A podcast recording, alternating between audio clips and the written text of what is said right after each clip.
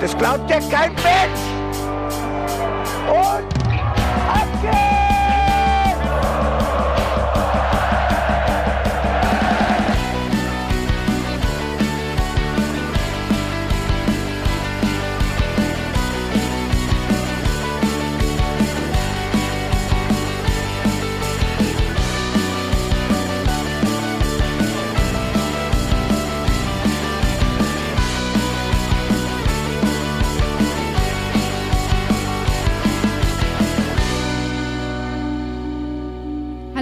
Herzlich willkommen an diesem Sonntag beim Hinterhofsänger-Talk. Wir sitzen zu dritt vor den Mikros. Mein Name ist Felicitas Boos und an meiner, Sitz, äh, an meiner Sitzseite sitzt wie immer Jan Budde. Guten Morgen. Und der Ben ist auch am Start. Hallo. Gute, ich bin an der Stehseite. Siehste, So macht jeder das, was er am besten kann. Das finde ich sehr gut. Ich bin das argumentative Sitzfleisch. Hallo. Ich kann leider nicht so gut stehen, wie du, wie jetzt alle denken, aber ähm, ich gebe mein Bestes. Wie gesagt, jeder macht das, was er am besten kann. Ich finde es super. Wir müssen heute über das Spiel reden, was am Freitagabend in Wolfsburg stattgefunden hat. So schwer es uns vielleicht auch fällt. Aber ich glaube, da kam uns gut, ganz gut zu passen, dass wir vier, mehr als 24 Stunden diesmal Zeit hatten, das alles ein bisschen zu verdauen. Also ich habe da effektiv Verdrängungskult betrieben, muss ich ehrlicherweise zugeben. Und dann habe ich es mir nochmal angeguckt und äh, habe dann gemerkt, dass diese Strategie für mich doch mental überhaupt nicht funktioniert hat. Ich habe mich direkt wieder aufgerescht. Ja, ich sag mal, ich habe das Spiel ja äh, in, in fremden Landen geguckt. Ich äh, war ja äh, in, im Allgäu quasi äh, unterwegs ähm, und habe mit ein paar Bayern-Fans äh, das Spiel geguckt und dementsprechend äh, Grüße gehen raus an den Peter, der hat, hat mir versprochen, er hört die Folge. Gute. Also wir waren, wir haben tatsächlich auch auswärts geguckt. Felicitas und ich waren bei Freunden äh, und haben auf so Monster Flatscreen geguckt. Weißt du, so, so 1,90 Bildschirmdiagonale. Ja. Und bevor es schon überhaupt losgeht, habe ich gesagt, der Fernseher ist parteiisch. Weil der Fußballmodus bei diesem Fernseher, da ist der Hintergrund grün. Und da habe ich gesagt, das geht schon gar nicht gut. Ja, er hat dann später, als es 5-0 stand, äh, den, das Hintergrundbeleuchtungsding auf blau umgestellt, wie so Hühnchen vom Schlachter, damit die runterkommen. Das war etwas äh, demotivierend, aber es hat mich runtergebracht, muss ich ehrlich sagen. Also blaues Licht funktioniert bei mir. Was macht blaues Licht? Es leuchtet blau und beruhigt. Ja, es hat auf jeden Fall richtig gut funktioniert. Dabei haben wir alles getan. Also diesmal haben wir konsequent alles durchgezogen. Jeder hat aus seiner Spieltagstasse getrunken und er hat die Spieltagstasse ausgetrunken. Punkt 1. Felicitas hat ihre Glücksmütze aufgesetzt und auch nicht abgezogen. Punkt 2. Mehr können wir einfach nicht mehr tun, tut mir leid. Also dann bin ich mit meinem Latein auch einfach am Ende. Gatulavia hören vorm Spiel. Immer Gatulavia Jean Paul. Hast du Ist das nicht dein Ritual, oder was? Das ist mein Ritual. Ähm, und das muss gemacht werden, sonst funktioniert es nicht. Ich hab's gemacht, also es lag nicht an uns. Ich weiß auch nicht, was da los ist. Wie, wie hörst du das denn dann? Also muss es da einen bestimmten Rahmen geben? Kopfhörer, Autoboxen? Nee, das ist eigentlich relativ egal. Meistens höre ich es auf dem Weg im Stadion, äh, auf dem Weg ins Stadion quasi im Auto. Ähm, ja, aber über die äh, Boxen vom, ähm, vom Handy oder äh, über eine Anlage oder so, über die Autoanlage ist vollkommen egal. Äh, also spielt da wirklich keine Rolle. Also ich muss ja wirklich sagen, ich bin überhaupt nicht äh, abergläubisch oder so. Wenn es funktioniert, äh, ist es kein Aberglaube. Ne? So spricht der Wissenschaftler. Und äh, ich habe irgendwann mal ein, ich glaube, es war ein US Open Finale zwischen Roger Federer und Djokovic geguckt. Und ich war ähm, für den Schweizer Eidgenossen, offensichtlich. Und ich hatte äh, diesen Mainz 05 Wutball in der Hand und habe den so gedrückt, immer in regelmäßigen Abständen und habe gemerkt, so es läuft gut bei Ballwechseln, wenn ich mich wenig bewege. Und irgendwann habe ich wirklich stocksteif verharrt in dieser Sofaritze gesessen und mich nicht mehr bewegt. Das ist so der Klassiker, vor allem dieser 05er Stressball, den hätte ich, glaube ich, am Freitag ganz gut gebrauchen können. Aber so hat ja jeder seine eigenen Rituale und mich würde tatsächlich auch mal interessieren, welche Rituale äh, unsere HörerInnen haben. Ihr könnt uns das einfach mal schicken, dann machen wir da so eine Bestaufsammlung draus. Das finde ich richtig Das gut. ist eine sehr gute Idee. Wir machen die so eine offizielle To-Do-Liste, die jeder 05er vor dem Spiel Sehr gut. Checkliste kannst du abhaken, genau. So, einmal aus der Spieltagstasse trinken, die muss ausgetrunken werden, einmal eine Fleischwurst lecken, einmal einen Weg aufschneide. Also so Dinge halt, weißt du? Links eine rote Socke anziehen, rechts eine weiße. Ne? Man muss mit dem Ausatmen aufstehen. So Dinge. Was? Das ist tatsächlich eine Meditationstechnik, also zum, zur Achtsamkeitsschulung. dass man sich konzentriert, wenn man wach wird, wie man atmet. Gott, nee. Da, da atme ich aus Prinzip schon aus und sage, uff. Ich atme ein und raste aus. Und bei Uff sind wir direkt wieder beim Spiel. Also ich hätte diesen Wutball ja zerrissen wahrscheinlich während dem Spiel. Dementsprechend, also spätestens nach fünf, sechs, sieben Minuten nach dem ersten Gegentor hätte ich schon wieder ausrasten können. Aber gut. Ich glaube, du hättest, du hättest eher draufgebissen, oder? Wie so ein, Ja, einfach ein so ein, Knebel. einfach so ein, nein, so ein Stück rausgerissen mit dem Mund. Äh, Du hättest dann so ausgesehen wie so ein, wie so ein Grillferkel, so auf so einer alten, großen Tafel mit so einem roten Bällchen im Mund. Ist das gerade eine Anspielung an äh, Pulp Fiction? Ich habe jetzt tatsächlich mehr an Oh. Shrek Mit gedacht. Ballgag? Da bewegen wir uns, glaube ich, nicht mehr auf der Rittertafel. Also ich war bei Shrek, muss ich sagen, und dem Esel, der da, der da probiert zu essen und äh, ja, da ja, war wir bleiben war bei der Kinderanalogie, glaube ich. Und äh, Bahnferkel mit dem Apfel. Außerdem war es ja auch ja, schreckend, was wir da äh, äh, sehen mussten, nicht wahr? Autsch, ouch. Ich glaube, wir müssen jetzt einen großen Bogen machen, damit wir woanders hinkommen. Wir müssen nämlich erstmal gucken, was unter der Woche passiert ist. Und da hat sich äh, eine Sache aufgetan, die eigentlich auch ein Thema betrifft, das viele von euch im Vorfeld genannt haben zu dieser Folge, worüber wir sprechen müssen. Denn Inge und der Delano haben neue Verträge bekommen für die kommende Saison. Man muss ja ehrlicherweise sagen, so dezent wie Inge eingesetzt wird, sie haben ihn ja kaufen müssen aufgrund einer Kaufpflicht. Aber ähm, nein, ich freue mich da sehr drüber. Bei beiden.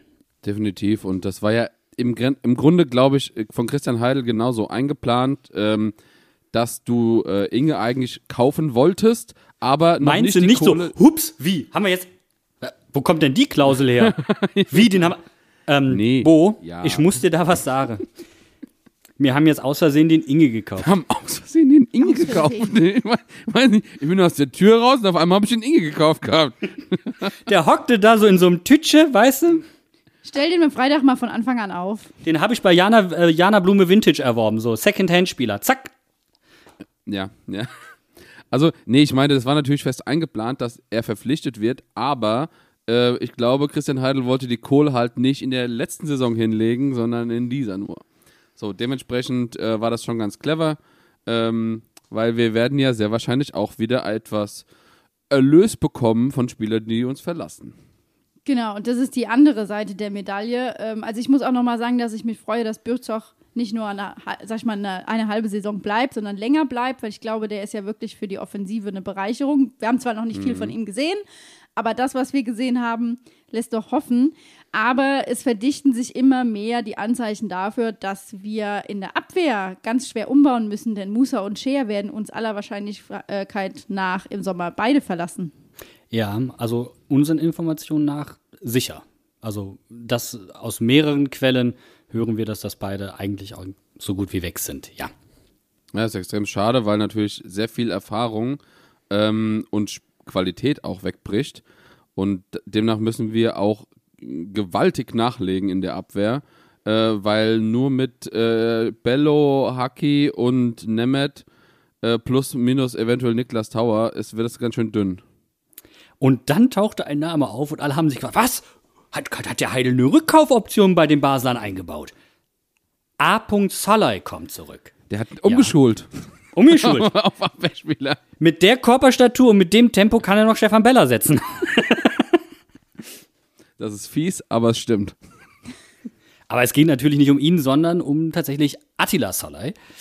Ähm, seines Zeichens Innenverteidiger bei Fenerbahce Istanbul. Da bin ich echt mal gespannt, weil das scheint ja wirklich eine Option zu sein, äh, viel umworben. Und äh, wenn Mainz da, ja, sag ich mal, den, den Hut in den Ring werfen kann und eventuell ihn verpflichten kann, glaube ich schon, dass das ein sehr guter Kauf ist. Vor allem, wenn man natürlich so einen relativ jungen Spieler, der viel Potenzial hat, ähm, ist ja anscheinend bei Istanbul nicht immer Stammspieler. Äh, wenn man ihm auch eine, eine Stammposition bieten kann in der Dreierabwehr, das heißt, er wäre quasi gesetzt in der Bundesliga. Das ist natürlich nochmal was anderes als bei den anderen Vereinen, die da im Raum stehen. Äh, ich glaube, das war irgendwie so Mailand oder gibt es ein, zwei andere. Ähm, Chelsea wohl auch noch irgendwie, genau. schwebte da auch noch irgendwie im Dunstkreis mit rum. Aber wenn diese Namen auftauchen, weiß natürlich auch schon, das geht ordentlich ins Geld. Ne? Da, da musst du mal kurz am Festgeldkonto knabbern. Aber jetzt kommt so der entscheidende Punkt.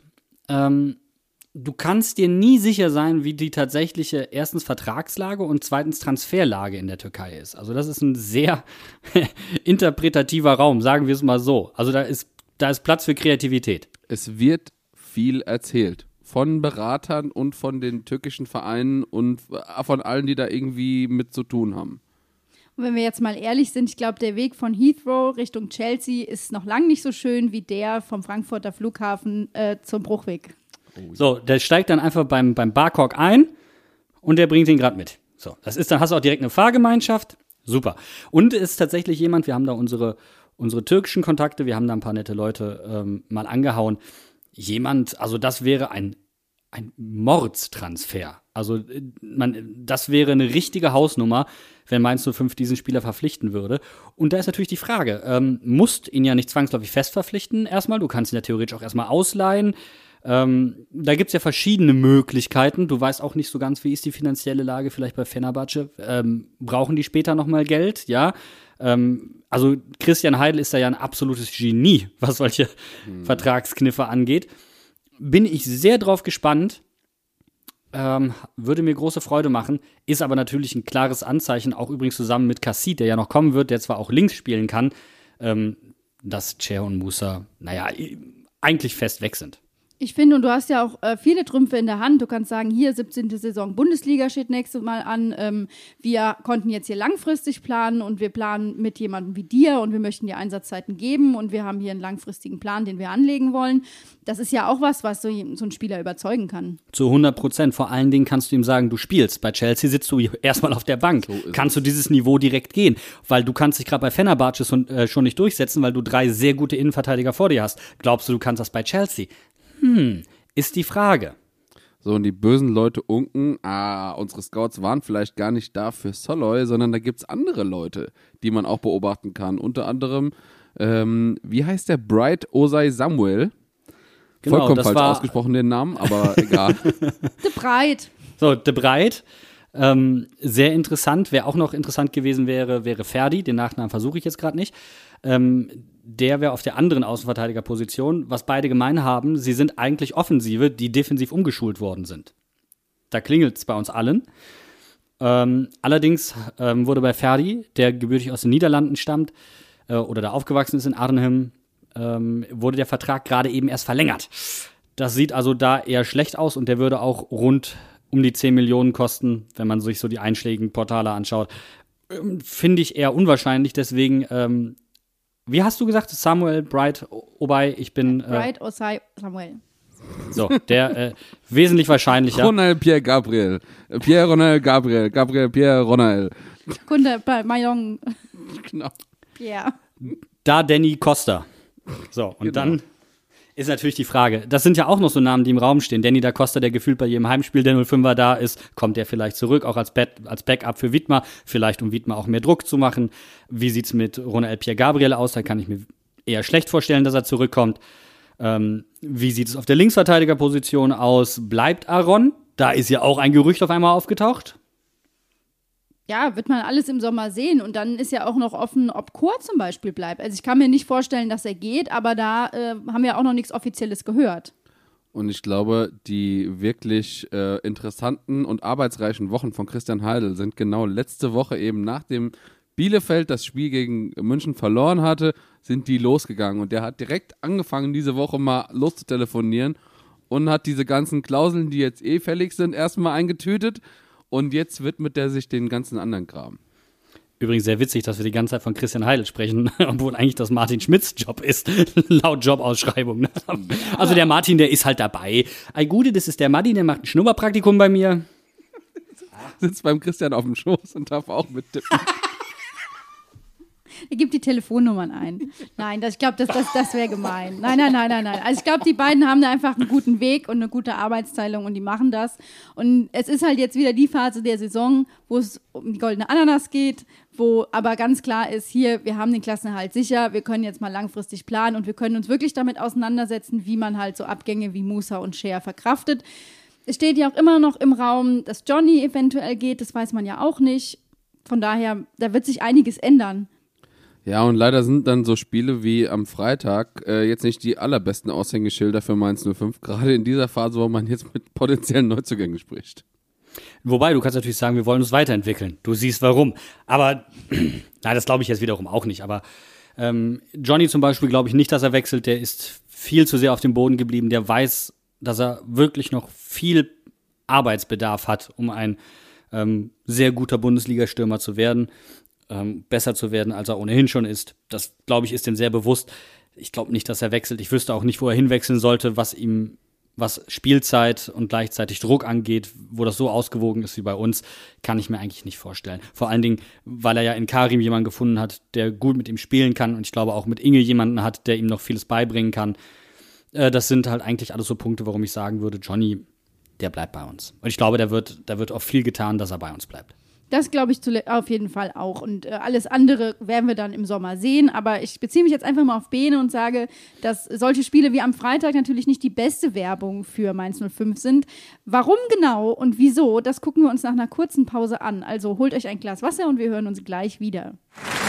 Es geht los bei Jürgen. Jürgen, was machst du hauptberuflich? Fußballprofi. Du spielst wo? Beim 1. FSV Mainz 05, zweite Liga. Also Kantinenmannschaft ZDF, Mainz 05. Da spielst du was?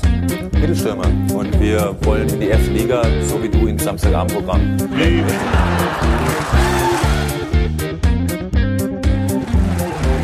du hast das Spiel verstanden. Es ist ganz einfach. Wir machen alles falsch. Ja, vorm Spiel haben wir alle auf die Startaufstellung geguckt und für mein Empfinden waren da keine großen Veränderungen drin, bis auf die Tatsache, dass Karim rausrotiert ist und Inge von Anfang an drin war und Chor auf der Bank saß und Barrero reinkam. Alles andere war eigentlich so wie in der letzten Woche. Ich fand das tatsächlich mal eine gute Erfrischung, dass endlich mal die Spieler, äh, wo wir auch lange gesagt haben, dass sie irgendwie überspielt sind, dass sie gerade nicht so gut in Form sind, jetzt gerade in po Person von Chor und äh, Onisivo, dass die mal eine Pause bekommen und sich andere Spieler präsentieren können. Hat sich natürlich dann im Endeffekt jetzt nicht als so super toll herausgestellt. Ich finde das aber ein wirksames Mittel, um den Spielern, die starten, mal zu sagen, okay, eure Leistung ist jetzt gerade vielleicht nicht gut, vielleicht braucht ihr eine Pause und da sind Leute hinter euch, die machen Druck und die dürfen auch mal ran. Und das haben sie in der Regel ja auch bewiesen, wenn sie gespielt haben. Ne? Also Leipzig, das Dauerbeispiel. Ähm, wenn sie gekommen sind, dann hat der zweite Anzug gesessen. Das war zum ersten Mal eine Ausnahme. Aber um ehrlich zu sein, würde ich das nicht an den neu reinrotierten Spielern festmachen, außer vielleicht an einem, aber da kommen wir äh, gleich drauf. Genau, ich fand es auch äh, völlig in Ordnung, dass Tower äh, wieder dabei war, weil Haki einfach nur zwei Tage unter der Woche trainieren konnte. Und dann hätte ich es auch wirklich verfrüht gefunden, wenn er gestartet hätte. Ich habe ja letzte Woche auch tatsächlich gefordert, dass Tower wieder spielt, weil er hat ja wirklich, er war letzte Woche einer der besten Spieler auf dem Platz. Und ich glaube, er hätte auch diese Woche wieder ein halbwegs ordentliches Spiel gemacht, wenn da nicht diese eine Szene gewesen wäre. Wobei man bei dieser einen Szene, und dann sind wir ja mittendrin im Spiel, beim 1 zu 0, das war ja das Resultat einer Druckphase von Wolfsburg, muss man ja dazu sagen. War sowas für 23 paar Minuten, irgendwie sowas war das, 20 paar gequetschte. Und man hat. Acht Minuten, Jani. Acht Minuten. Nach Ja. acht Minuten ist der 1-0 gefallen oder sieben Minuten, irgendwie sowas. Wow, da kam, also ich habe mich so sehr auf, aufgeregt, dass das die ersten acht, sieben Minuten mir wie 20 vorkamen. also, ja, das passiert mir auch eher selten, aber was ich damit sagen wollte ist, du hast in diesen ersten Minuten, die mir wirklich sehr, sehr lang vorkamen, ähm, gemerkt, die Bälle wurden in den falschen Fuß gespielt. Die Bälle hatten nicht die richtige Schärfe. Die Pässe waren nicht präzise. Es war wild. Die Abstände haben nicht gestimmt. Bo hat hinterher gesagt, das hätte nicht daran gelegen, mit welchem System die Wolfsburger gespielt haben. Ja, sehe ich genauso. Das war jetzt nicht so ausschlaggebend. Da haben andere Dinge nicht gestimmt. Und ich bleibe bei der These von uns, die Spieler sind mental drüber. Und das kannst du im Kollektiv, das kann, das können einzelne Spieler, die du jetzt reinwirfst, auch nicht mehr auffangen, wenn der Rest des Kollektivs weiterhin komplett drüber ist. Also für mich zu wenig Rotation. In Gänze vielleicht, da müssen wir drüber sprechen, ist das vielleicht auch ähm, eben nicht so viel Qualität in der zweiten Reihe, wie wir denken und hoffen. Aber insgesamt einfach ist die, sind die Start 13 einfach überspielt. Die sind mental drüber. Und dazu kommt, glaube ich, auch, was man nicht unterschätzen darf, dass wir auf eine Mannschaft getroffen sind wie Wolfsburg. Äh, Achtung, schlechtes Sportspiel äh, mit Wind of Change. Die wollten sich einfach anders präsentieren als davor und die machen ja gerade die Achterbahn ihres Lebens durch. Das heißt, die spielen ein Spiel richtig kacke und beim nächsten Spiel hauen sie wieder voll drauf. Ähm, und wenn du dann als Mannschaft, die einfach jetzt eine Saison hinter sich hat, wo sie wirklich sagt, wir sind müde, wir haben jetzt den Klassenerhalt geschafft, ähm, wir wollen natürlich mehr machen, aber vielleicht können wir das einfach gerade nicht. Wenn du dann auf so eine Mannschaft triffst wie Wolfsburg, die einfach das Bedürfnis haben, sich total zu beweisen, wird es auch schwierig. Ja, und ich möchte dann nochmal auf die Tatsache verweisen, dass die Mannschaft darum gebeten hat, eine verlängerte Winterpause zu bekommen. Und ich glaube, dann muss man sich eins klar machen, die Hinrunde war richtig stark. Die war richtig stark. Frankfurt das letzte Spiel, also wie gesagt, ab Hertha ging es bergab eigentlich. Aber das war, wenn man die Rückrunde mal als Hinrunde sieht, war das eine extrem starke Saison, die mental aber unfassbar, naja, kräftezehrend war. Und ich glaube auch, und so schätze ich Bo auch ein, und das finde ich auch total stark, dass er in jedem Training 100% fordert. Vielleicht hat da nicht immer ganz die Mischung gestimmt, wie auch immer. Dann kommt noch ein bisschen wenig Rotation, vielleicht weniger Qualität in der zweiten Reihe, wie er hofft dazu. Und dann hast du ein, relativ relativ schweres, du hast einfach eine schwere Gemengelage. Und dann einer Mannschaft hinten raus jetzt die Charakterfrage zu stellen, finde ich schon, wow, finde ich heftig. Ja, also ich sag mal, wenn man sich so jetzt die Rückrunde im Generellen nochmal anguckt, dann sieht man eigentlich, dass so das Leverkusen-Spiel an Fastnacht und das Bielefeld-Spiel danach sind so eigentlich die einzigen wirklich positiven Ausreißer, die wir überhaupt hatten, so im letzten Saisondrittel, sage ich mal, also letzte elf bis zwölf Spiele. Und ich finde, das ist schon eine Entwicklung, äh, die hat sich so ein bisschen abgezeichnet. Am Anfang nicht ganz so deutlich, da haben wir dann auch noch gewonnen. Ähm, Gerade zu Beginn der Rückrunde, äh, ja, gegen Hoffenheim äh, und so weiter, diese ganzen Spiele. Ähm, aber du merkst einfach irgendwann, die Jungs waren drüber und ähm, konnten ihre Leistung, die sie halt in der Hinrunde, ich meine, wir reden hier immer von Mainz 0,5, aber selbst das war ja in der Hinrunde nicht so krass. Also die Diskrepanz ist immer weiter auseinandergegangen zwischen einer formschwachen und einer formstarken Hälfte. Und ich finde, das merkt man, je länger die Saison geht, einfach sehr viel deutlicher. Ja, und ich finde auch gerade, wenn man sich das 2 zu 0 anguckt und dann eben auch nochmal äh, die ganze Situation mit Tower etc., das ist einfach genau das, man ist einfach drüber. Also Barrero schläft, äh, Bello lässt sich rausziehen, Tower hat quasi nur noch die Möglichkeit, einen Foul zu machen. Ja, und dann kriegst du einen Elfmeter und eine rote Karte und dann, ja, ist es passiert, ne? Das ist genau dieser Punkt. Also dieses Tor ist für mich symptomatisch warum Stefan Bell als zentraler Innenverteidiger, und den Fehler hat er vorher drei, viermal schon gemacht, da so krass auf Außen rausrutscht. So krass. Er schließt sich mir nicht. Und wenn er so krass rausgeht, muss er Press am Mann sein und den Ballkontakt, den ersten Kontakt verhindern und ihn dabei stören. Und das hat er nicht getan. Kruse hatte einen Meter anderthalb Platz und konnte den Ball durch die Lücke legen. Das ist maximal unglücklich für Tower in diesem Moment. Und dann, gut, dass du Barrero angesprochen hast, erst behindert er diesen langen Ball hinter die Kette nicht. Und dann läuft er, da macht er den Lee. Er nimmt den Laufweg nicht mit in den 16er auf. Und selbst wenn dieser Ball von Kruse jetzt nicht angekommen wäre, da hinten im 16er, da war eine Riesenlücke. Da war eine Riesenlücke. Selbst aus der zweiten Reihe wäre es brandgefährlich geworden. Und dann kommt für mich der entscheidende Punkt. Ich bin mir sicher, mit mehr Spielpraxis hätte Tower diese Übersprungshandlung am Trikot ziehen nicht gemacht. Er hätte es schlichtweg nicht getan. Ja, und ich glaube einfach, dass diese defensiven Fehler, die jetzt stattfinden, das haben wir, glaube ich, auch sogar letzte Woche schon gesagt, das ist was, wo du einfach merkst, da fehlt Konzentration. Und wenn die Konzentration schon in der ersten Halbzeit fehlt, dann ist halt wirklich einfach, dann ist es einfach echt hart. Vor allen Dingen bei Spielern, wo wir ja ein sehr hohes Niveau die ganze Zeit gewohnt waren. Ja. Stefan Bell, unheimlich konstant gewesen. Musa Nyakate, eigentlich sehr, sehr konstant gewesen. Ähm, es passieren auf einmal einfache Fehler. Und das in der Defensive. Und jetzt hat der Bene vorhin gesagt, und das fand ich sehr, sehr gut beobachtet, die Diskrepanz zwischen Formstärke und Formschwäche, die wurde immer größer. Diese Lücke, die ging immer weiter auf. Und man muss einfach festhalten, wir hatten am Anfang der Saison eine Defensive, die die offensiven Unzulänglichkeiten kompensieren konnte. Unsere Offensive ist aber nicht gut genug, um die defensiven Unzulänglichkeiten, die wir gerade haben, aufzuwiegen. Und das ist dann halt diese Großchance Johnny Burkhardt, der frei und alleine auf Kuhn Castells zuläuft, naja, und den probiert flach vorbeizuschieben. Und das ist eine Szene, über die haben wir letzte Woche, glaube ich, auch schon gesprochen. Ähm, da kam er ja nicht mal zum Abschluss gegen Stuttgart. Er war natürlich auch nicht ganz so frei durch wie dieses Mal. Ähm, was ich gerne anmerken möchte in dieser Szene ist, ich bewundere es extrem, wie Johnny Burkhardt es geschafft hat, dem Verteidiger, ich weiß jetzt gar nicht, wer es war, den Ball abzuluxen. Also du merkst schon, er lauert auf solche Bälle. Er, er weiß ganz genau, wie er die Verteidiger überwinden kann. Und das einfach das letzte Fünkchen, äh, was er noch braucht, ist der Abschluss. Und Das ist wie, bei, wie gegen Bielefeld, ne? Amos Pieper. Zweimal hat er das ja da, da sogar gemacht. Das ist ja ein Stilmittel von Johnny. Das ist richtig stark. Aber dann ist der Weg so weit, dass er, glaube ich, wieder angefangen hat nachzudenken. Ja, und da ist dann einfach das Problem, dass er dann die falsche Entscheidung trifft. Und letztendlich müssen wir auch sagen, wenn Johnny den Ball reingemacht hätte, wäre das wahrscheinlich auch ein anderes Spiel geworden. Ich meine, das ist alles hypothetisch und alles schwierig. Aber trotzdem muss man das einfach mal so klar auch sagen. Ja, weil es ein einfacher Fehler gewesen wäre, ein harter Nackenschlag für Wolfsburg, wieder ein einfacher Fehler, du gibst eine Führung wieder her, positives Momentum, du gehst hoch. Ja, Ja, und es ist halt einfach, ähm, unsere Spieler, die halt gerade auswärts einen Nackenschlag bekommen haben mit diesem Gegentor, was ja höchst unglücklich gefallen ist. Wenn man sich mal drüber nachdenkt, Robin äh, springt nach dem Ball, kriegt ihn dann an seine Hacken und Wind kann einschießen.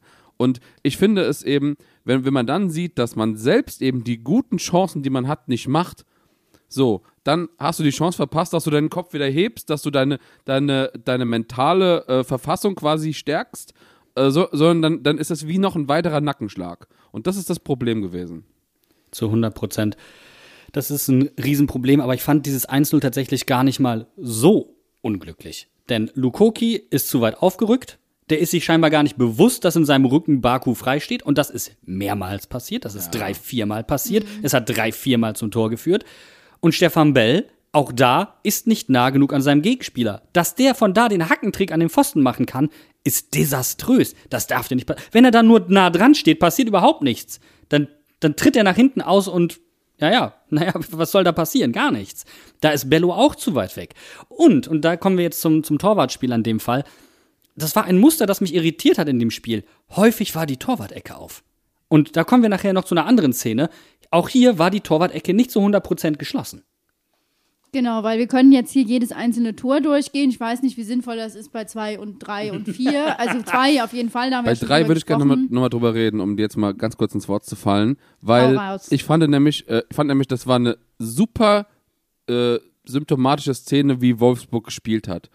Es gab einen langen Ball auf einen Außenspieler, ob das jetzt äh, beim 1-0 zum Beispiel war es Kruse, der außen war, äh, bei ganz äh, vielen anderen Szenen äh, war es äh, Baku, der außen frei war. Und das ist dann One-Touch-Fußball. So, also Arnold prügelt den Ball nach außen auf Baku, der steht komplett blank, kann den Ball, weil er halt auch, ich meine, er ist halt auch ein guter Fußballer, er ist nicht umsonst Nationalspieler, bringt den Ball in die Mitte, äh, da ist irgendwie, hat die Zuordnung gestimmt, nicht gestimmt, so wollte ich sagen, äh, und Kruse kann am zweiten Pfosten einfach den Ball reinschießen. Das ist so, so ein einfaches Stilmittel. Wir haben viel zu häufig in der Verteidigung auf den Ball geachtet und komplett die Gegner vergessen.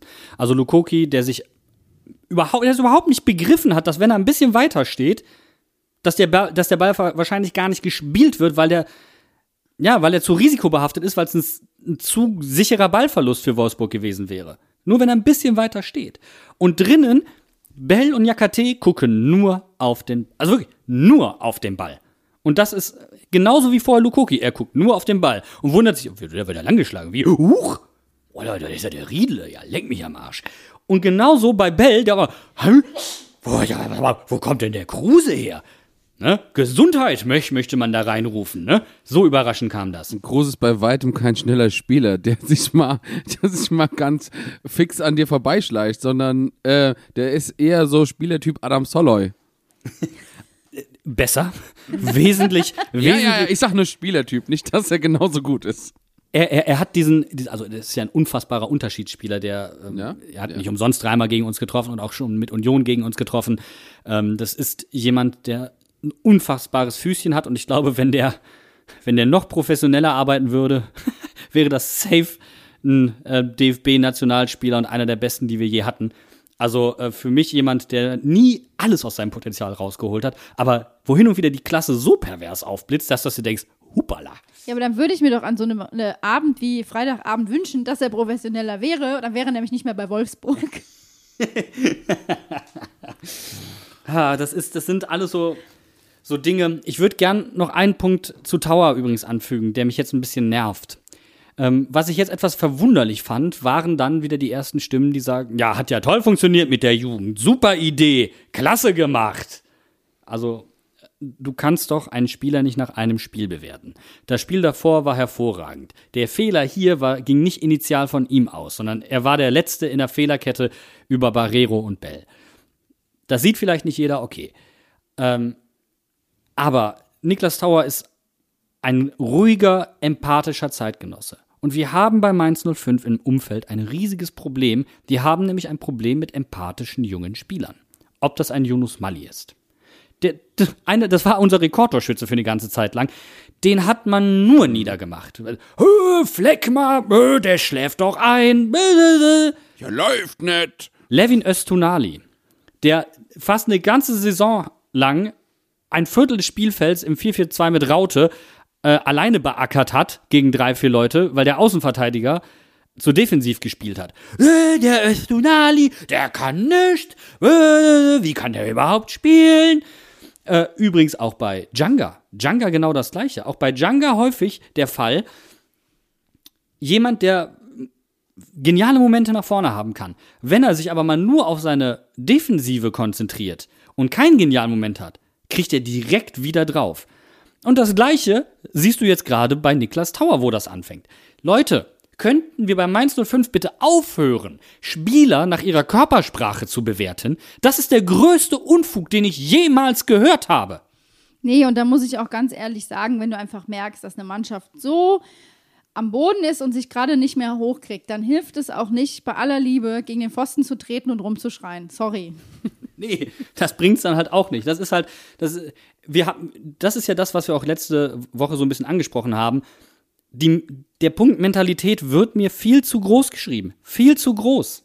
Ja, da kann ich vielleicht direkt einhaken, weil das dann noch gerade in der Nachbetrachtung was ist, was mir aufgefallen ist, weil äh, The Zone hat so am Anfang, äh, vor Anpfiff, haben ja beide Mannschaften einen Mannschaftskreis gemacht. Ne? Da wurde gesagt, ja, den Wolfsburger nimmt man das nicht ab. Das ist so eine, ja, so, keine Ahnung, so eine Partytruppe, die machen mal so, mal so. Den Mainzern nimmt man das richtig ab und ich nehme das unseren Jungs auch ab. Aber ich glaube, wenn die da auf dem Feld stehen und in einer Halbzeit einfach fünf Tore hintereinander kriegen, Dann hilft dann sie halt auch dann nicht. hilft Ja. dir nur, dass der Schiri zur Pause pfeift und du mal eine halbe Viertelstunde in die Kabine gehen kannst. Wirklich. Ja, und es hilft dir halt nicht, dass du vorher beim Mannschaftskreis authentisch gewirkt hast. Ne? Also ich meine, wir müssen diese, dieses, dieses, ach, die Jungs, die wirken aber hier. Ich finde, das beste Beispiel dafür, wie wir häufig so Spieler bewerten, ist ähm, Pierre Malon Kunde gewesen.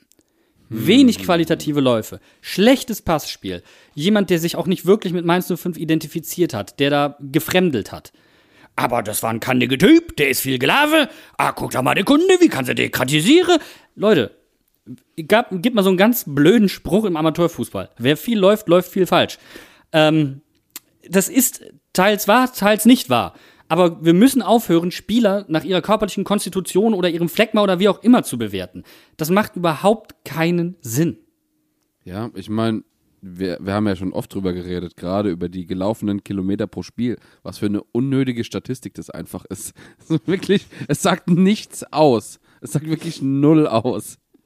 Wie, wie qualitativ sinnvoll deine Läufe waren, ob, wo du hingelaufen bist, ob du einfach nur kreuz und quer gelaufen bist, ist einfach vollkommen irrelevant. Also, ich, ich gehe da schon 100% mit euch mit.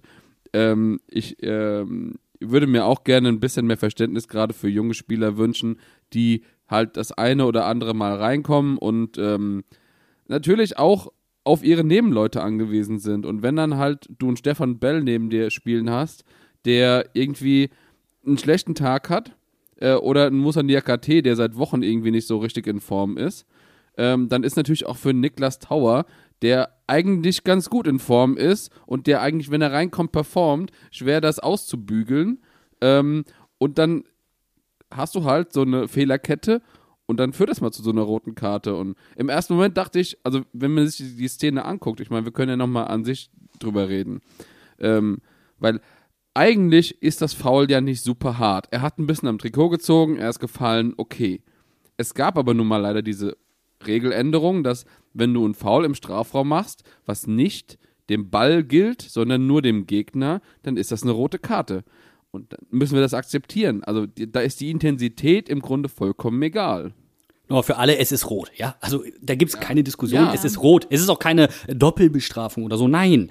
Einfach weil er nicht zum Ball gegangen ist, weil der Zweikampf nicht dem Ball galt, ist es rot. Fertig. Ich, ich finde das, ich habe auch im ersten Moment direkt gesagt, Flitz wird sich erinnern. Rot. Ja, ich habe ja auch gesagt, es ist einfach maximal unglücklich gelaufen. Ich glaube, wir müssen noch über einen wichtigen Punkt sprechen. Das betrifft aber dann auch die zweite Halbzeit. Aber vorher wolltest du, glaube ich, noch was zum 5-0 sagen. Ja, ich wollte auch noch was anderes sagen. Es ist nämlich nicht die erste dumme rote Karte, die wir bekommen. Also, und es ist vor allen Dingen mit Abstand nicht die dümmste rote Karte, die wir bekommen in dieser Saison. Ich meine, das, das gehört ja zur Wahrheit dazu. ne, also, Frag mal Dominik Kor. Haki ru ru ruft gleich an und will mir auf die Schnauze hauen, aber es ist natürlich richtig und das weiß er auch selbst. Ja, also Haki ist da schon gut in Vorlage getreten in der Saison. Trotzdem käme keiner auf, auf, auf die Idee, Alexander Hack generell zu verurteilen. Aber was das 5-0 angeht, das ist, ähm, da muss man sagen, da könnte man jetzt wieder mit dem Finger auf Lukoki zeigen, der kommt zu spät. Da hat Wolfsburg tatsächlich die Überzahl gut ausgespielt. Zügige Seitenverlagerung, Lukoki läuft hinterher. Und jetzt passiert was. Max Kruse zeigt Johnny Burkhardt, wie man in die kurze Ecke abschließt. Jetzt ist aber ein Riesenunterschied. Max Kruse hat einen viel steileren Winkel. Lukoki läuft und deckt, so wie er es kann, noch das lange Eck ab. Die Torwart-Ecke muss vom Torwart geschlossen werden in dem Moment. Und dann gibt es eine Hintertorperspektive, wo Robin Zentner in die falsche Ecke springt. Er springt hinter Anderson Lukoki und macht damit die komplette Torwart-Ecke auf. Das war in dem Moment auch wieder so ein Moment, wo das, was ist das jetzt für eine Kurzschlusshandlung? Also hat es häufig das Gefühl, mh, die Mannschaft ist so ein Tick hinten dran. Immer wieder, immer wieder, immer wieder hinten dran. Und das ist für mich auch bei Robin in dem Fall ein Zeichen dafür, da kann er sich noch so sehr ärgern äh, und wütend gegen den Pfosten treten, wie du vorhin gesagt hast. Auch Robin ist für mich mental leicht drüber. Und das, das merkst du auch in den Absprache- und Kommunikationsfehlern, die zwischen Verteidigern und Torwart auftreten. Und da war nämlich, äh, da stand es noch 0-0. Da hatte Robin, glaube ich, einmal äh, richtig neben den Ball gegriffen oder hat irgendwie ein Abspiel verpasst oder sowas. Da dachte schon, so, geht ja gut los in dieses Spiel. Und ähm, ich meine, wie gesagt, äh, er kriegt den Ball an die Hacken beim 1-0. Äh, da waren ganz viele andere Szenen, wo er nicht wirklich glücklich aussah. Ähm, ja, also. Ja, Der Defensivverbund generell, Bene. Ja, es ist der Defensivverbund, ah, der genau. uns den Arsch gerettet hat in der Hinrunde. Es ist der Defensivverbund, der jetzt mental komplett drüber ist. Und de- die Offensive kann das nicht auffangen. Nee, und was das auch mit einem Spieler macht, hat man, glaube ich, auch im Postmatch-Interview mit Stefan Bell gesehen. Der war ja, also der hat ja kaum noch Luft gehabt und der war ja einfach mit dem Kopf ganz woanders. Der hat ja fast die Fragen nicht beantworten können, wo du einfach merkst, dass, da ist einfach, das, da ist gerade irgendwie das Licht aus und das ist auch okay. So. Aber das hilft dir halt in dem Moment nicht. Ähm, was Bo dann gemacht hat, äh, war viermal in der Halbzeit zu wechseln. Also Aaron kam für Lokoki. Und das hat nicht geholfen. Da haben sie wieder Mist erzählt. Kannst so du mal ein Dreck. mich zu unterbrechen hier? ja? Wenn der Kuchen redet, haben die Krüppelpause. ja, ja also, gut. Papela Mein kam für. Stach, Hock, Hack kam für Inge und Chor für Djanga. Und dann wurde es ja auch ruhiger. Also ich sag mal, den ganzen Frust, den ich in der ersten Halbzeit wegen dieser fünf Gegentore hatte, der hat sich dann irgendwie in so eine, ja, ich war nicht entspannt, aber ich dachte mir, ja, da passiert jetzt nicht mehr viel. Also Wolfsburg hat nicht mehr viel gemacht, aber wir haben es ja auch dann relativ gut zu Ende gebracht, finde ich. Ja, also ich würde es auch sagen. Ich meine, die zweite Hälfte habe ich jetzt nicht mehr wirklich aktiv verfolgt, muss ich ganz ehrlich sagen. Da war ich mehr am Handy und habe mit Leuten geschrieben. Oder Leute haben mir geschrieben, die das, nur im Ticker geguckt haben, äh, gesehen haben und gesagt haben: so, was ist denn hier passiert? Was ist denn jetzt los? Ähm, ich möchte aber gerne eine Sache zu den Wechseln noch sagen. Also ich meine, ich finde jeden Wechsel verständlich, den Bo getätigt hat. Aber eine Sache ist mir ein bisschen unverständlich. Und zwar, warum beim Stand von 3-0, so in der 35. Minute ungefähr, warum nicht da schon Bo sagt, okay, also mit dieser Vierer-Behelfsinnenverteidigung, das funktioniert nicht. Das geht nicht zusammen. Wir brauchen unsere Dreierkette. Ähm, da hätte schon Hack kommen müssen, meiner Meinung nach. Und das, das geht mir gar nicht rein, warum äh, quasi man sich da noch äh, selbst quasi zwei Gegentore einschenkt. Das heißt, wir haben viermal in der Halbzeit gewechselt und es war dir trotzdem zu spät. Ja, der eine war mir zu spät. Alle anderen waren richtig. Das ist, richtig. ist vollkommen richtig. Ich, ich verstehe es halt nicht. Guck mal, also das war allen doch klar, dass das so ein Hühnerhaufen war, spätestens nach dem 3-0. Da ging nichts mehr zusammen. Du hast, äh, du hast von Djanga, du hast von Chor, du hast von Barrero aus der Abwehr raus Bälle, ähm, Spieler, die sich gegenseitig anköpfen, damit der Gegner das Tor schießen kann.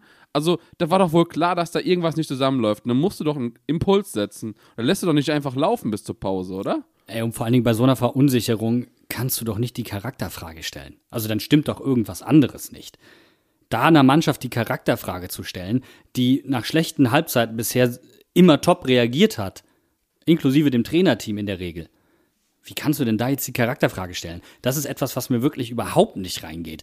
Vor allen Dingen bei einer Truppe, die ähm, in Großteilen dich in der, in der Saison davor gerettet hat in der Rückrunde. Wie kann ich da jetzt eine Charakterfrage? Das ist wirklich, also Entschuldigung, dass mich das so sehr triggert, aber das, das geht mir wirklich nicht rein.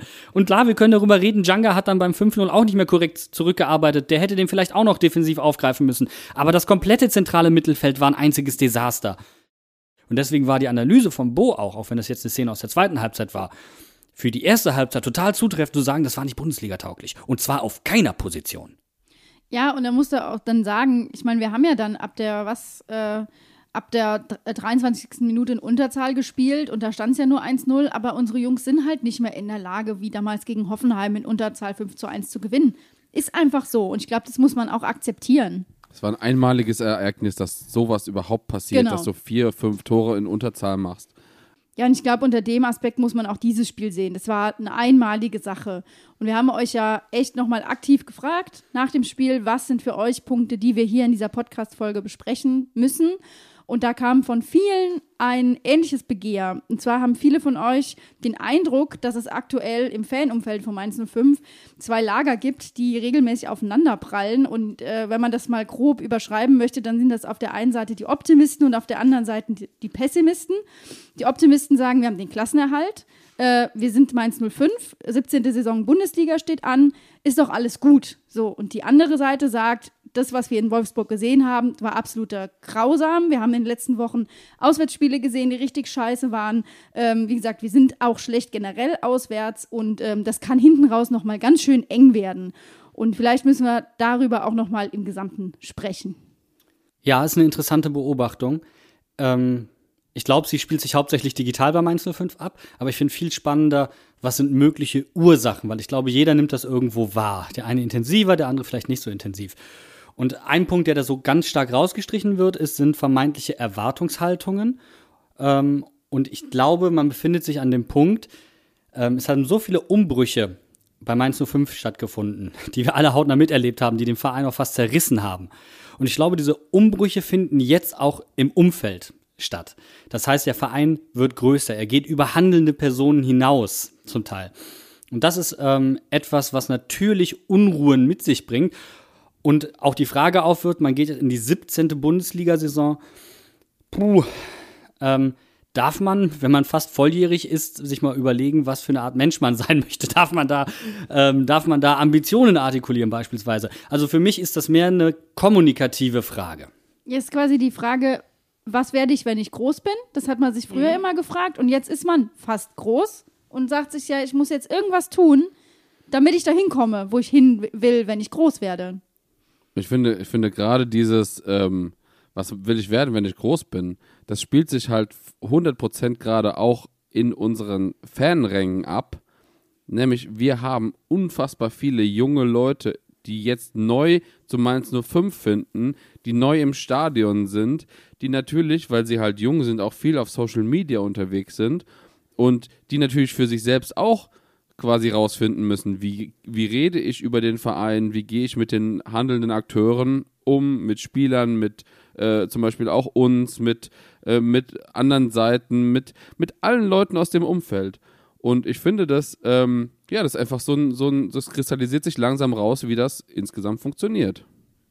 Ja, und deswegen weiß ich nicht, ob man da über Pessimisten und Optimisten redet, aber ich glaube, das sind einfach äh, ja, Fans, die aus verschiedenen Richtungen kommen. Also die einen haben den Aufstieg mitgemacht und sind schon länger bei Mainz 05 und die anderen haben gesehen, wie Mainz 05 als Bundesligist es schafft, die Klasse zu halten mit so einer historischen Rückrunde und man denkt sich, das ist einfach ein geiler Verein und die können einiges reißen. Und ich glaube, dass es da von vielen Seiten viel Verständnis braucht. Also wir brauchen bei Mainz 05 keine Better-Fan-Debatte. Wir brauchen keine Fans, die erklären, wie man Mainz 05-Fan ist, sondern ich glaube, das, was wir brauchen, ist, dass die Fans, die da unterschiedlicher Meinung sind, so ein gegenseitiges Aushalten entwickeln. Also, dass man einfach aushält, dass jemand eine andere Meinung hat oder die auch anders artikuliert, dass man aushält, dass nach so einer Saison die Jungs mental nicht mehr ganz da sind, dass man an einem Freitagabend in der Halbzeit 5-0 eingeschenkt bekommt. Und wenn man das aushält, glaube ich, kommt man zusammen viel weiter. Es geht ja um ein Einvernehmen. Uns geht es eigentlich allen um den Verein. Und ab dem Moment, wo ich anfange, andere Fans zu beurteilen, deswegen machen wir das ja in diesem Podcast eigentlich nicht, sondern konzentrieren uns auf das Sportliche tatsächlich, erhebe ich mich über andere Fans und damit auch über den Verein in einer gewissen Art und Weise und das ist nicht Sinn und Zweck der Übung. Also diese Better-Fan-Debatte finde ich sehr, sehr kritisch und auch sehr, sehr gefährlich. Ähm, was ich tatsächlich einen interessanten Punkt finde an der ganzen Debatte, wenn wir auch so ein bisschen nach Ursachen gucken. Ähm, wir hatten sehr viele Umbrüche im Umfeld von Mainz 05. Ähm, oder anders, wir hatten sehr viele Umbrüche auf Vereinsebene. So, die haben wir alle mitbekommen, das hat den Verein fast zerrissen. Und jetzt haben wir diese Umbrüche halt eben auch im Umfeld. Die kommen jetzt etwas verspätet. Der Verein wird größer als die handelnden Personen. Der Verein wächst. Ähm, und dann kommen neue Leute hinzu, die sagen vielleicht, mm, okay, also ich fände schon mal cool, wenn wir die obere Tabellenhälfte anpeilen würden. So. Ich glaube aber tatsächlich gar nicht, ähm, dass es dieses Wort Erwartungshaltung braucht. Ich finde, man darf schon mal fragen, 17. Jahr Bundesliga, kurz vor der Volljährigkeit. Was für ein Verein möchte ich denn jetzt sein? Ja, und ähm, wir sind aber eben einfach so ein diverses Umfeld, dass man, dass man da jetzt nicht unbedingt den, den, den Puls drauf äh, setzen kann. Man kann nicht sagen, okay, so sind wir und so haben wir zu sein, sondern das ist ein Für und ein Wider und da gibt es unterschiedliche, äh, unterschiedliche Gruppierungen äh, und Menschen und jeder hat seine eigene Meinung. Und ähm, ich finde es schön einfach, dass auch die Älteren im Verein sind, die den Jüngeren äh, was vermitteln können, sagen können, ach guck mal, so war das damals. Aber das verändert sich im Laufe der Zeit. Man wird erwachsen als Verein. Genau, und da kann man auch sagen, wir gucken einfach mal wirklich in der Geschichte zurück und Mainz 05 ist ein wildes Gebilde. Und da können wir uns alle drauf berufen. Ja, und es wird einfach auf jeder, und für mich ist das halt eine Kommunikationsfrage, es wird einfach auf jeder Ebene mit sich selbst gerungen. Und dann gibt es auch so Tage als 17-Jährige, da stehst du vorm Spiegel und findest alles scheiße an dir. So, das, es, es gibt so Tage und die passieren und das war jetzt so ein Tag. Und dann darf man auch mal sagen, ich finde alles kacke gerade an mir. So, der Pickel da oben links auf meiner Nase, der macht die ganze Nase dick, ich finde mich gerade eklig. Und dann ist es toll, wenn, wenn Leute hinter einem stehen, die sagen, bist vollkommen in Ordnung, mach dich nicht verrückt, der Pickel geht auch wieder weg. Schön, äh, ein schönes Gesicht kann kein Pickel entstellen. So, und du musst ja nicht 17 sein. Ist ja egal, wie alt du bist. Egal, wo du dich da einordnest, ne? Das Ding ist einfach, wenn alle auf beiden Seiten aushalten, dass das jeder anders betrachtet und man miteinander diskutiert, und das ist ja auch das, worum es mir eigentlich immer geht, wenn ich mich im Stadion mit Leuten unterhalte, dass ich ja auch aktiv nachfrage, wie andere das sehen, weil ich diskutieren will. Und solange das alles funktioniert, können wir doch nur davon gewinnen. Genau, und der Wissensaustausch, gerade im Stadion und im Persönlichen, das ist das, was eigentlich das, das Mainz 5 ausmacht und was auch unseren Podcast übrigens mitgegründet hat. Wir haben angefangen zu diskutieren und deswegen gibt es diesen Podcast. Und, Nein, du hast mich angeschrien. und Austausch ist einfach wichtig. Und äh, ich meine, äh, jeder ist da nicht davor gefeit, dass man was Neues lernt und dass man seine eigene Weltanschauung und sein eigenes äh, Mainz 5 Bild auch danach anpassen muss oder anpassen kann. Und ich finde das einfach Nein, das ist schön. das Tolle an den demokratischen Verein, Bene. Ja. Man darf sich einbringen. Es nennt sich Teilhabe. Das ist ein demokratischer Prozess. Das ist das Ringen um einen gemeinsamen Weg. Das ist doch das Entscheidende. Und dann finde ich es kritisch, und das ist vielleicht ein Punkt, der mir erlaubt sei, weil da sehe ich eine große Gefahr drin, von Menschen, die in diesem Ringen von sich behaupten, die Sehenden unter den Blinden zu sein. Weil das sind für mich wirklich Brandstifter am Vereinswohl. Das ist sehr, sehr gefährlich. Denen geht es mehr um sich als um den Verein. Und das ist etwas, warum wir ein gemeinsames Einvernehmen finden müssen. Das, was Felicitas halt so betont hat. Genau, und ich glaube, dass da auch in dem Lichte vielleicht das nochmal gesehen werden muss, auch das, äh, was Bo gesagt hat, weil es ja nochmal, und das ist ja nichts, was normalerweise passiert, am Tag nach dem Spiel eine, äh, sag ich mal, 1,45 Mitteilung vom Trainer an die Fans nochmal rauskommt, wo klar ist, dass er ganz klar sagt als äh, Trainer, das war ein Spiel, das ging einfach gar nicht. Die erste Halbzeit, das war nicht in unserem Sinne. Und ich glaube, wo wir drauf uns alle verständigen können, ist, dass wir uns vielleicht am Freitag ausgekotzt haben und die einen das anders sehen als die anderen. Das ändert aber, glaube ich, im Endeffekt auch nichts daran, dass wir am nächsten Samstag alle im Stadion sind, wenn wir gegen die Bayern spielen, weil mit dem Support hat es ja nichts zu tun. Und das haben wir ja auch in der zweiten Halbzeit in Wolfsburg gesehen. Und das ist auch ein entscheidender Punkt, denn ich glaube, wir müssen differenzieren zwischen dem, was auf Social Media abgeht und dem, was im tatsächlichen Fanumfeld abgeht. Das sind zwei unterschiedliche Welten. Ich glaube, man darf sich selbst und auch die Tweets, die man von anderen liest oder Postings, wie auch immer, überhaupt nicht zu hoch hängen. Das ist ja das eben. Einfach mal fünfe Grade soll lassen. Das ist etwas so typisch Menzerisches. Das wäre doch etwas. Der eine darf träumen, lass ihn wie er ist, ist doch egal. Ähm, am Ende stehen wir trotzdem alle zusammen in der Kurve und supporten unsere Jungs. Der eine verarbeitet das so, was, was der Bene vorhin gesagt hat. Was ich nur kritisch finde, ist, wenn du anderen eine Erwartungshaltung unter unterstellst. Weil ich glaube, eins eint uns Mainz 05-Fans nämlich alle. Erwartungshaltung impliziert immer so, naja, ähm, nur weil der sich wünscht, dass wir ähm, oben in den oder in der oberen Tabellenhälfte stehen, setzt er das voraus. Das wäre Erwartungshaltung. Das tut er aber gar nicht. Der sagt nur, er fände es cool, wenn die Ambition geäußert würde beispielsweise, so dass wir alle ein Ziel haben, auf das wir uns fokussieren können. Das ist aber nicht Erwartungshaltung. Er wünscht sich einfach nur mehr Mut. Das heißt aber nicht, dass er nicht demütig ist, weil bei Mainz 05 kann man eins, darf ich den Satz noch mal sagen, Bene, darf ich noch mal sagen? Ah, do it, do it! Nirgendwo kann man so schön scheitern wie bei Mainz 05. Das ist die oberste Lehre, die wir von Jürgen Klopp mitbekommen haben. Drei Aufstiege. Also Aufstiege, also dreimal hat's, wir haben da richtig lang dran geknabbert, Leute. Und das ist etwas, was wir auch den Jüngeren, die dazukommen, mitgeben können. Genau, und du kannst hier immer nach den Sternen greifen. Das ist überhaupt kein Thema und das darfst du auch sagen. Und Frag mal bei Wolfgang Frank nach. Frag so, ne? Also deswegen, ich, wie gesagt, mein, Mantra ist da wirklich, dass man einfach überlegen, also ich meine, ich kenne es ja von mir selber. Wenn ich habe auch so geflucht und ich fluche manchmal vor mein, meinen Fernseher an, manchmal in der Kurve, manchmal auf Social Media, passiert. Aber und da will ich mich nicht irgendwie besonders rausstellen oder so.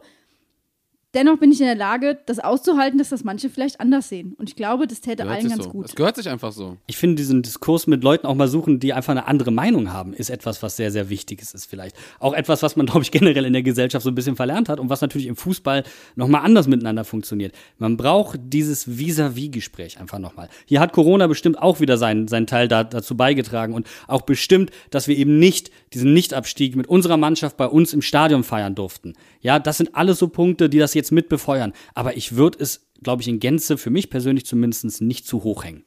Genau, und was wir uns selbst auch zugute halten müssen, wir sind genauso wie die Mannschaft auch durch. Nach dieser letzten Saison und nach der Hinrunde und nach der letzten Vorrunde. Wir, wir sind genauso emotional ausgelaugt wie die Mannschaft. So, das, das, das dürfen wir halt auch nicht vergessen. Nur weil wir nicht auf dem Platz stehen, heißt das nicht, dass wir nicht genauso mitfiebern und ähm, mit dem Herzen dabei sind und dass es uns wehtut, wenn es dem Verein scheiße geht und dass wir äh, himmelhoch jauchzend sind, wenn es dem Verein gut geht und wenn wir diesen, dass wir diesen Abstieg verhindert haben. So, aber äh, das ist halt einfach, wir müssen damit auch erstmal klarkommen, alle. Und ich glaube, man darf auch übrigens Bo zutrauen, dass er erwachsen genug ist, dass er sagt, also ich möchte dazu jetzt gerne noch mal was sagen. Das ging mir jetzt gar nicht rein. Ich glaube nicht, dass er sich vom Umfeld in irgendeiner Art und Weise da reingedrängt gefühlt hat. Ich glaube, Bo ähm, kann sehr gut differenzieren und äh, ist sich vollkommen bewusst, ab wann er. Ich glaube, das hat auch was mit der Haltung zu tun, die er auch vorleben möchte. Ich möchte noch mal ausdrücklich sagen, ich fand das scheiße. So, okay, danke Bo. Nehme ich wahr, top von dir, danke. So, und wenn man sich dann auch nochmal anguckt, in der PK gab es zwei Fragen. Im Post-Match-Interview von The Zone war er offensichtlich geknickt und hat ganz klar gesagt, da müssen wir dran arbeiten, da muss ich drauf eingehen und da braucht sowas auch seine Zeit und dafür Ein muss Wort man auch. Legendär. Ja? Nein. Der absolute Der Knaller. Klassiker, Bo. hm, so voll die lange Frage, 30 Sekunden gesagt, nein. Hat sie, die, hat sie das taktische System überrascht? Nein. aber, aber, er guckt, aber der hat auch, also guckt euch, guckt euch mal dieses Post-Match-Interview an. Der Bo sieht ja wirklich echt so betrübt aus und so wirklich so niedergeschlagen und stellt euch vor, in eurem schlimmsten Moment in eurem Leben müsst ihr einfach vor eine Fernsehkamera treten und irgendwelche Fragen beantworten, warum ihr gerade, warum das gerade so scheiße war, was ihr gemacht habt oder was passiert ist. Also möchte ich echt keinem Menschen auf dieser Erde wünschen. Weißt du, kommst aus der Abi-Klausur, hast ein richtig schlechtes Gefühl. So, guten Tag, Jürgen. Dann sag mal, warum hast du heute so verschissen? Ja, erklär mal bitte. Warum bei Frage 2, das fing ja schon nicht gut an, mein Lieber. Ne, da hast du den Graphen einfach mal falsch rumgezeichnet. Das ist natürlich auch eine Leistung. Kann man nicht so stehen lassen. Hast du mit der Frage nicht gerechnet? Hat dich diese Frage etwa aus dem Konzept gebracht? Finde ich jetzt merkwürdig. War da vielleicht die Vorbereitung dran schuld? Mm, Hat die Mutter spät abends wieder Esse reingebracht? Hättest du so spät überhaupt noch Esse dürfen? Das ist der nächste entscheidende Punkt. Also ist, sind quasi die Kochkünste der Mütter schuld an deiner Abitursleistung. Nee, und ich glaube, an dem Punkt muss man auch sagen, jeder hat da sein eigenes Empfinden am Freitag irgendwie kundgetan. Wir treffen uns alle letztendlich wieder im Block und im Stadion. Und das Einzige, was mir nur noch wichtig ist, ist, dass wir auch damit leben können und müssen, dass man konstruktive Kritik auch einfach mal anspricht. Und die ist immer konstruktiv, wenn sie richtig verpackt ist. Und deswegen glaube ich, da können wir einfach alle sagen, das ist was, was wir uns vielleicht vornehmen sollten, einfach ein bisschen mehr aushalten, ein bisschen mehr konstruktiver arbeiten und dann wird das auch schon. Aber letztendlich sehen wir uns, wie gesagt, alle am Samstag im Blog und vorher, glaube ich, haben wir noch einen Termin und müssen äh, einen Podcast hören, nämlich morgen ist Bo bei Kicker Meets the Zone zu Gast. Ja, da ist er wohl zu Gast. Also das höre ich, höre ich mir gerne an. Also der, der gute Benny Zander wird da mal den Fisch auf den Tisch legen und fragen, äh, how much is the price von dem Ding? Also das wird lustig auf jeden Fall. Und ähm, einfach ganz ehrlich, ich muss auch wirklich sagen, ich fand schon die Diskussion unter unseren Tweet, als wir es gefragt haben, sehr konstruktiv. Also ich habe da volles Vertrauen in die handelnden Akteure, sowohl auf Twitter als auch im echten Leben. Und im echten Leben ist viel, viel wichtiger als alles, was auf Social Media abgeht, dass sie das gut gebacken bekommen und sich nicht gegenseitig zerfleischen. Und wenn ihr Bock habt, wir sind alle immer relativ früh im Stadion. Wenn ich meine, ihr wisst, wo wir stehen im Airblock, kommt bei uns vorbei. Wir diskutieren gerne auch noch über dieses Thema, weil es liegt uns wirklich am Herzen. Die, die, die Fanszene und der Verein 105 liegt uns am Herzen. Und ich meine, ihr seht, wie lange wir jetzt über dieses Thema schon geredet haben. Es ist wirklich was, was uns irgendwie ähm, einfach sehr stark bewegt und wir freuen uns da einfach auf Input von eurer Seite auch. Genau. Und wenn ihr nicht im Stadion sein könnt, schreibt uns gerne auf Social Media. Ich denke, ihr wisst alle, wo ihr uns finden könnt. Diskutiert mit euch selbst im W-Block. So, so sieht es nämlich aus. Wie ein Tennisspieler. Oh Mann, hast du wieder Scheiße gebaut. Mann! Hast du wieder das Bier verschüttet? Junge, tipp das Brot nicht so hart! Den Stressball an die Wand werfen. Aber wie gesagt, tretet mal kräftig an den Pfosten. Das tut ganz schön weh. Gegen den Bettpfosten. Puff. Ah, scheiße. Ich dachte, ich hätte die Muskulatur vom Robin. Mit der Sohle, bitte nicht mit der Vorderseite, mit den Wir Zehen. wollen keine, wir wollen nicht, dass sich hier irgendjemand verletzt. Und ich glaube, bevor wir dazu aufrufen, machen wir lieber Schluss. Wir hören uns nächste Woche. Macht's gut. Tschüss. Arrivederci. Ciao.